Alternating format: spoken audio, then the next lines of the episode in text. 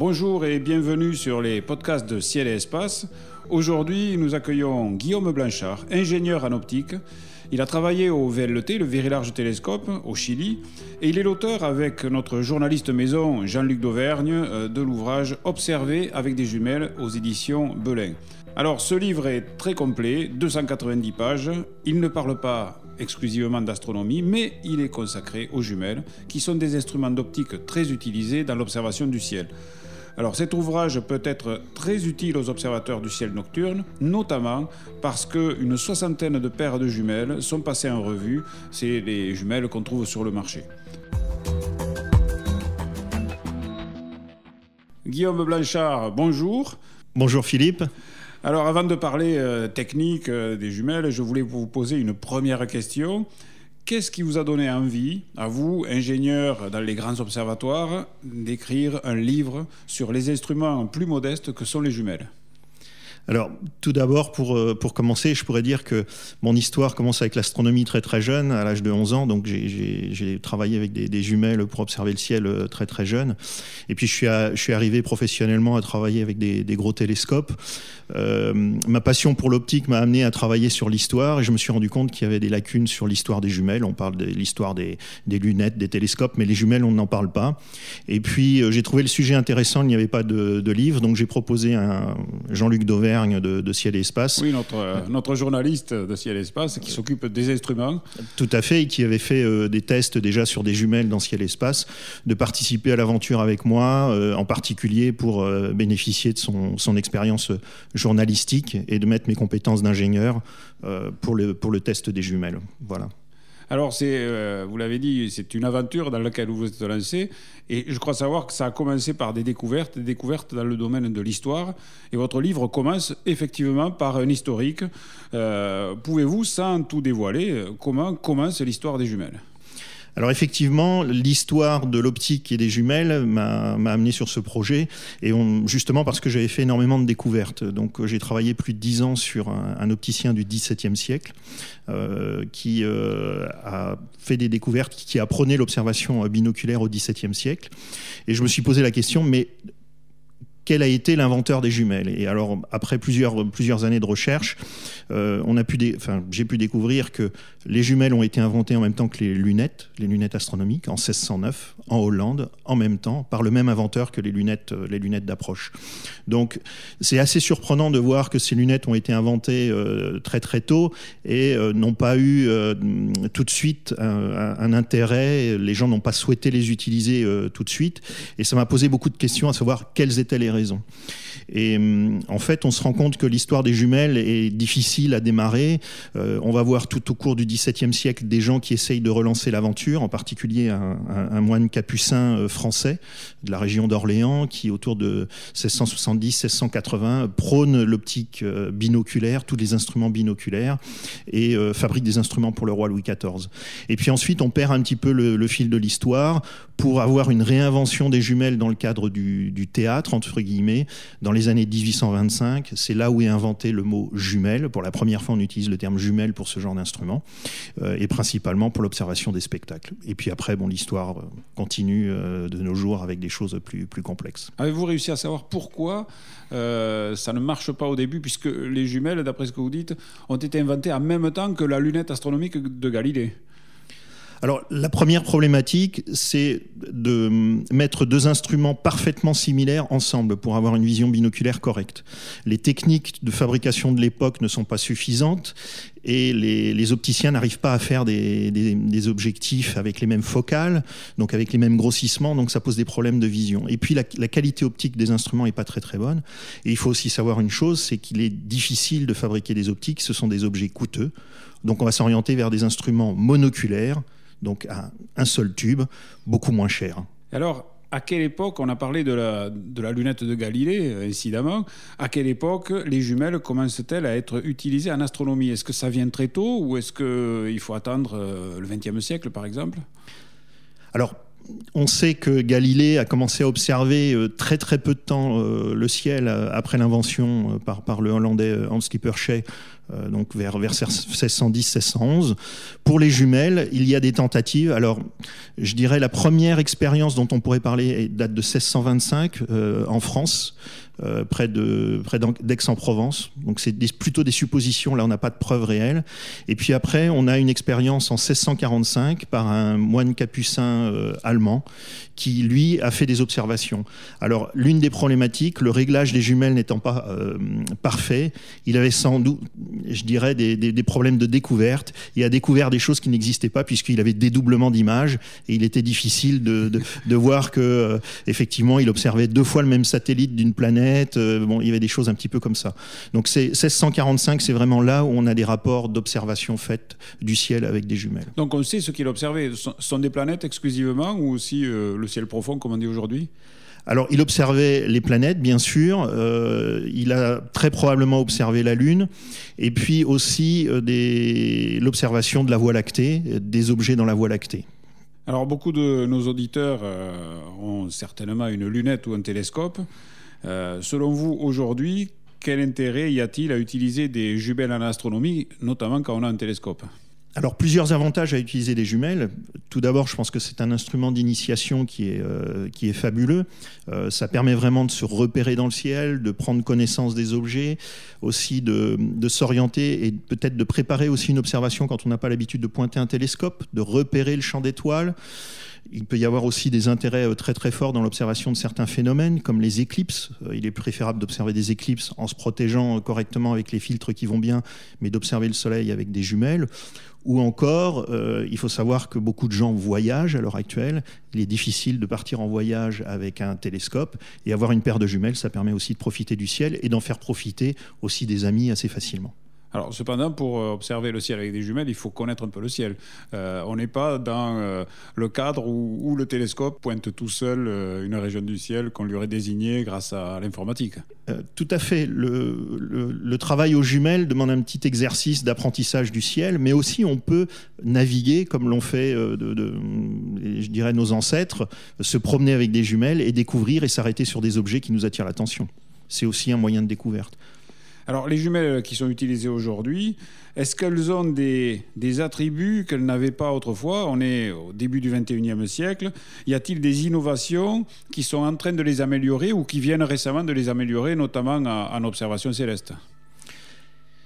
Dans, si, bon, si vous prenez le livre que, que l'on a écrit et que vous découvrez un petit peu toutes ces choses, on aborde ces aspects. Et euh, en fait, vous allez voir qu'il y a énormément de progrès technologiques au cours des siècles sur le, la fabrication des jumelles. Des progrès euh, comme, euh, par exemple, au milieu du XXe siècle, l'apparition de, de, de, prismes qui permettent de faire des jumelles droites, euh, des, des, choses de ce type-là. Le, le, progrès sur les traitements optiques qui sont des choses importantes. C'est-à-dire des, des, jumelles dont l'image n'est pas inversée, c'est ça Oui, tout à fait. Oui. Ouais. Alors, sur les, dernières euh, découvertes faites et les dernières améliorations, on peut noter l'utilisation de matériaux très coûteux euh, au niveau des, structures métalliques permettant d'alléger les, les, jumelles. Donc là, on a gagné énormément en, masse. Il y a aussi des, choses qui sont euh, associées aux verres. Les verres que l'on produit maintenant, il existe des verres dits achetés pour haute transmission permettant de perdre un minimum de lumière au niveau des jumelles. Donc ce sont en général des jumelles de euh, haut de gamme qui sont équipées de ce genre de verre. Ah, euh... En, en, termes de transmission, c'est de, de, quel ordre? Par exemple, prenons euh, des jumelles, euh, j'en sais rien moi, des années 80 et comparons-les avec des jumelles d'aujourd'hui. Avec ces matériaux-là, on, on passe de quelle transmission à quelle transmission de lumière? On va gagner entre 15 et 20% de transmission. Et on est à combien au, au total, en absolu? Alors, actuellement, les, les, meilleures jumelles testées euh, atteignent des niveaux de 95% de transmission. C'est-à-dire qu'on est proche du 100%. Seuls 5% sont réfléchis par la, la surface et, et sont perdus et n'arrivent pas à l'œil de l'observateur. C'est bien ça? Exactement. Et est-ce qu'il y a d'autres euh, améliorations? Je, pense notamment à tout ce qui peut être euh, électronique, stabilisation d'image. C'est de l'optique, mais c'est de l'optique électronique. Alors, on a aussi, depuis l'arrivée de l'électronique, euh, vu l'électronique se mettre dans les, dans les jumelles avec la stabilisation d'image, bon, des, des, gens comme Canon, des gens comme, euh, comme, comme Fuji, euh, pour, pour, pour en citer quelques-uns, ont mis en place ces technologies. Alors c'est vrai que ça peut avoir un intérêt, par exemple, pour l'astronomie. Ah oui, euh, puisque, il faut que l'image soit stable, et parfois c'est lourd au bout d'un moment. Exactement. Donc par exemple, des jumelles 15-50 qui sont très très difficiles à, à maintenir stables. bon, Canon offre des produits qui sont assez performants. Zeiss aussi offre des, des, des jumelles 20-60 60 donc il y, a quand même quelques produits euh, assez intéressants avec des aspects électroniques. Mais une des évolutions euh, importantes aussi de, ces dernières années, c'est l'apparition de traitements optiques très très performants, qui vont aussi améliorer la transmission des, euh, jumelles. Et puis des traitements un petit peu complexes, on explique ça dans le livre, des traitements dits de phase, qui permettent de gagner sur le contraste des images. Donc ça c'est quelque chose d'important et ça c'est très récent. Et puis enfin, il y a des, traitements aussi qui facilite l'entretien des jumelles. On a mis en place sur des jumelles de haut de gamme des traitements dits anti-salissure, euh, anti, enfin, anti-humidité qui vont vous permettre de nettoyer plus facilement vos jumelles ou d'éviter que la buée se dépose dessus. Donc ça aussi, c'est quelque chose d'assez important pour l'astronomie, le fait d'acheter des jumelles qui vont avoir ce type de traitement parce que vous serez moins gêné euh, lors des changements de température. Oui, parce que jusque-là, on, on, avait quand même euh, une sorte d'appréhension à aller essuyer euh, l'objectif d'une jumelle ou même d'une lunette astronomique, c'est bien ça on, risquait de l'oreiller, d'enlever le, revêtement. Et là, ce sont des choses pour lesquelles on peut passer outre finalement. Alors effectivement, ça s'est énormément amélioré.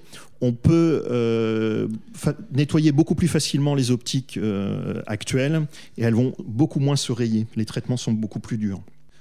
Alors, avant d'arriver un peu plus dans, dans, le sujet qui, concerne le conseil euh, aux observateurs et notamment aux observateurs du ciel, je voudrais quand même vous poser une question. Aujourd'hui, enfin, il y a une, une grande tradition d'optique en France.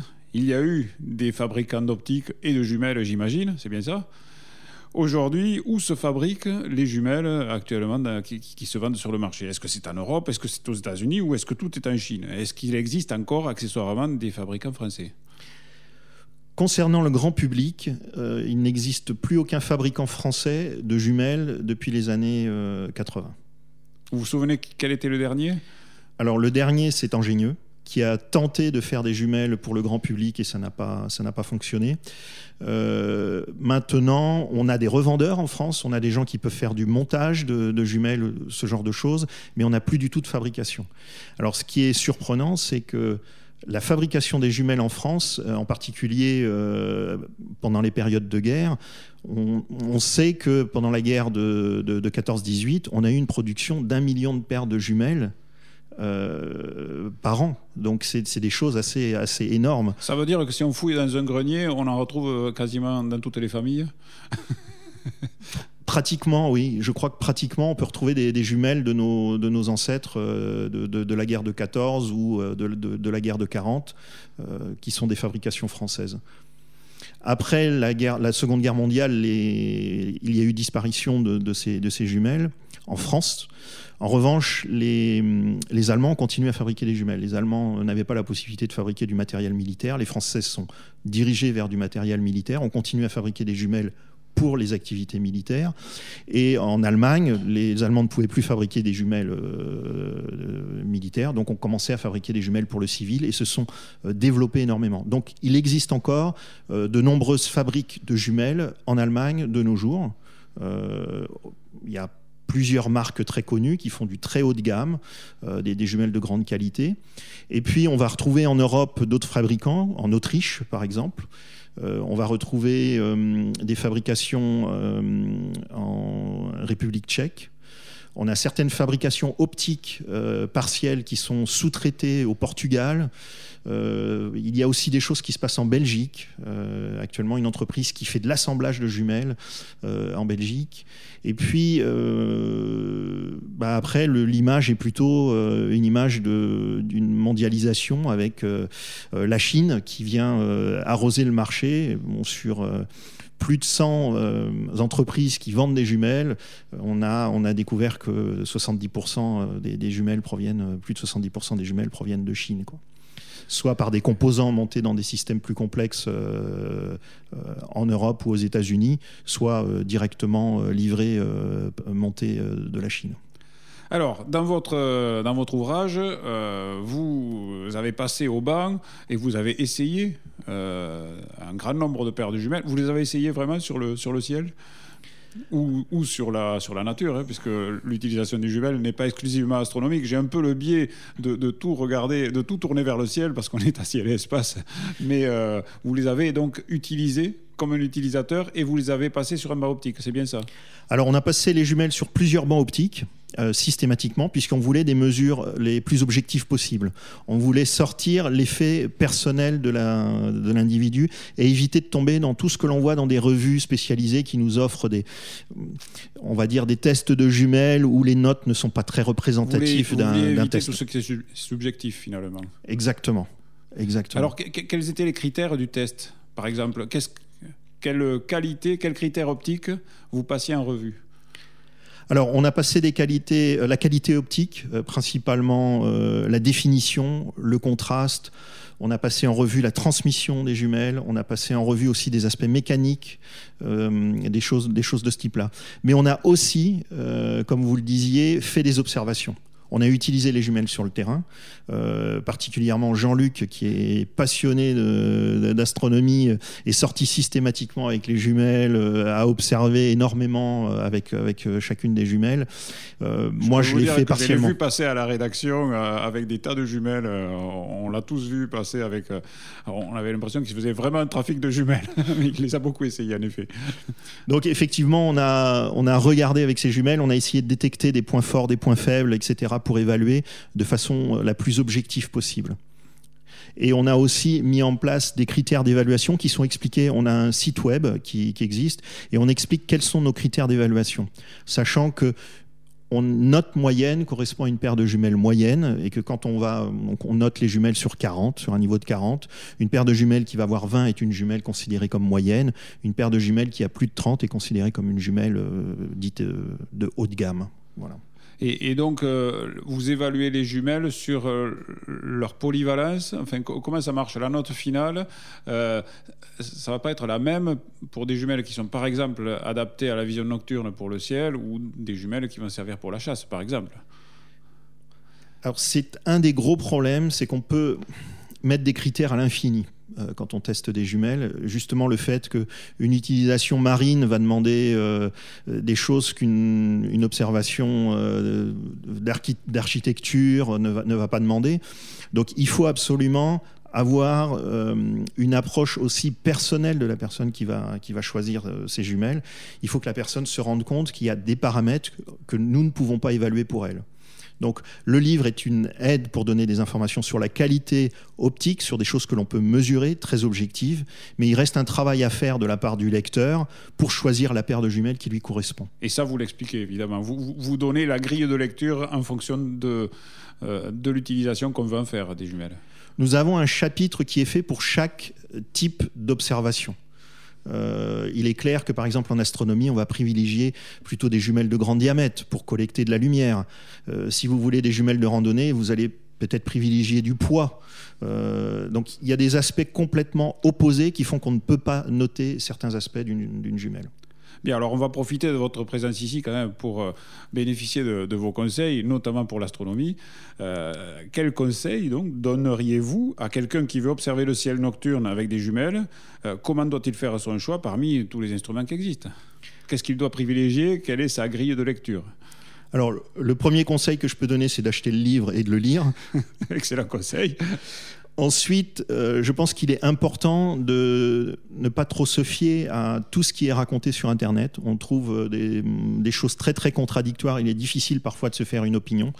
Euh, des gens qui donnent des opinions biaisées, on va dire, sans avoir une expérience d'avoir testé 70 paires de jumelles. Donc moi je dirais que c'est aussi euh, faire attention à ce genre de choses et puis s'approcher peut-être euh, de revendeurs spécialisés. Euh, il y a des revendeurs, bon, on, en, on en connaît hein, à Paris, la Maison de l'Astronomie, la Clé des Étoiles à Toulouse, enfin et d'autres en France. Donc s'approcher de gens qui ont l'habitude de ce genre de choses et utiliser les jumelles, les tester, les emprunter aussi. C'est des conseils qu'on peut donner aux gens. Ça c'est important. Donc il y a un, un magasin ou un vendeur qui vous permettent de les essayer? Tout à fait. Et je pense que ça, ça a un prix. Et ce prix, enfin, l'analyse qu'on en a eue, on a passé beaucoup de temps avec des revendeurs et on se rend compte que les conseils donnés sont, sont judicieux, ils vont vous orienter. Alors, Parfois, il y a des choses, il faut faire attention. Hein. Ils sont aussi là pour vendre des produits particuliers. Mais armé du livre et des, compétences qu'on peut donner à une personne, on peut euh, diagnostiquer et savoir vers quelle paire de jumelles on veut s'orienter et vraiment prendre la, la décision soi-même. Donc je pense que ça c'est important. Après, un autre conseil que je peux donner, c'est aussi de savoir quel est notre état de la vision. Souvent, on néglige le fait que nos défauts de vision impactent sur le choix d'une paire de jumelles. Si vous avez une vue déficiente, il vaut mieux s'orienter vers des jumelles qui ne grossissent pas trop pour éviter que vos yeux perturbent l'observation. Euh, donc il y a des choses de ce type-là qui sont aussi euh, expliquées dans le livre. Il faut vraiment avoir un travail de euh, se connaître bien, aller essayer les jumelles, les tester, et puis évaluer en fonction de son budget, puisque c'est quand même le budget qui va diriger le, choix, le choix d'une jumelle à la fin. Il y a le poids aussi, le grossissement, parce que les jumelles, on les tient à bout de bras, a priori. Alors, on peut les mettre sur des trépieds, hein, il y a aussi cette option, mais c'est vrai que le poids vient rentrer en ligne de compte. L'ergonomie, on, a tous des mains différentes, donc certaines jumelles correspondent mieux à certaines personnes que d'autres. Choisir une paire de jumelles pour un enfant n'est pas la même chose que choisir une paire de jumelles pour un homme ou pour une femme. Notre écart entre les yeux est différent, donc euh, certaines jumelles ne correspondent pas aux enfants.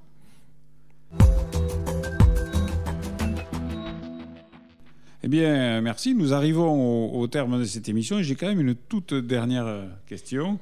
Euh, vous avez testé, euh, vous l'avez dit, 70 paires de jumelles, mais j'imagine que vous en avez une qui est à vous.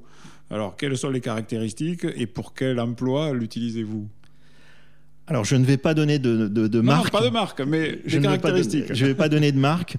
En fait, j'ai deux paires de jumelles.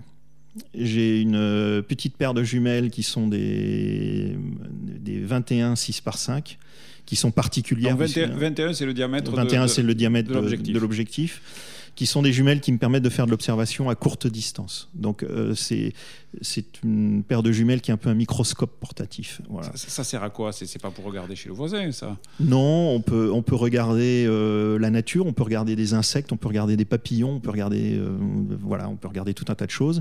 Et puis à côté de ça, j'ai des jumelles que j'utilise pour l'observation nature et, et l'astronomie aussi, qui sont des jumelles 1042. Bon, je commence à vieillir, donc ma pupille de sortie est, pas aussi bonne qu'un jeune, donc j'ai choisi des jumelles avec une pupille de sortie de 4 mm. Donc ça veut dire qu'elles grossissent 10 fois et qu'elles ont un diamètre de 42 mm, c'est ça? C'est pas énorme finalement pour l'astronomie, ça, comme diamètre? C'est pas énorme, mais j'ai, après avoir essayé de nombreuses paires de jumelles pendant des années, euh, j'arrivais pas à trouver quelque chose qui me convenait parfaitement, et je me suis orienté vers ce modèle-là qui était polyvalent, qui me permettait de faire de l'observation nature, de la randonnée, de l'astronomie aussi. Et puis, je suis allé sur des jumelles haut de gamme. Donc ça veut dire encore une fois que le diamètre n'est pas la seule, le seul critère pour euh, quelqu'un qui veut observer euh, le ciel et que aussi euh, les autres utilisations qu'on peut en faire entrent en ligne de compte dans le choix. Tout à fait. chaque, chaque personne doit trouver vraiment son, son domaine d'application et choisir sa paire de jumelles qui lui correspond. C'est pour ça qu'on ne peut pas dire la meilleure paire de jumelles est telle marque avec tel diamètre. On, est incapable, on est incapable de le dire. Et ça explique aussi pourquoi il y a autant de paires de jumelles sur le marché. Très bien, ben, merci beaucoup pour euh, toutes ces explications. Et puis évidemment, il faut inviter nos auditeurs à, se forger une opinion, notamment en lisant votre livre Observer avec des jumelles aux éditions Belin. Merci et à bientôt. Merci Philippe.